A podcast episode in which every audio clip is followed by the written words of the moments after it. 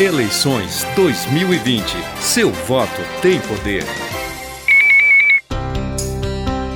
Hoje é o último dia para a propaganda eleitoral gratuita do segundo turno na rádio e na televisão e para divulgação paga na imprensa escrita. Também é o último dia para a realização de debate na rádio e na televisão. O prazo termina à meia-noite.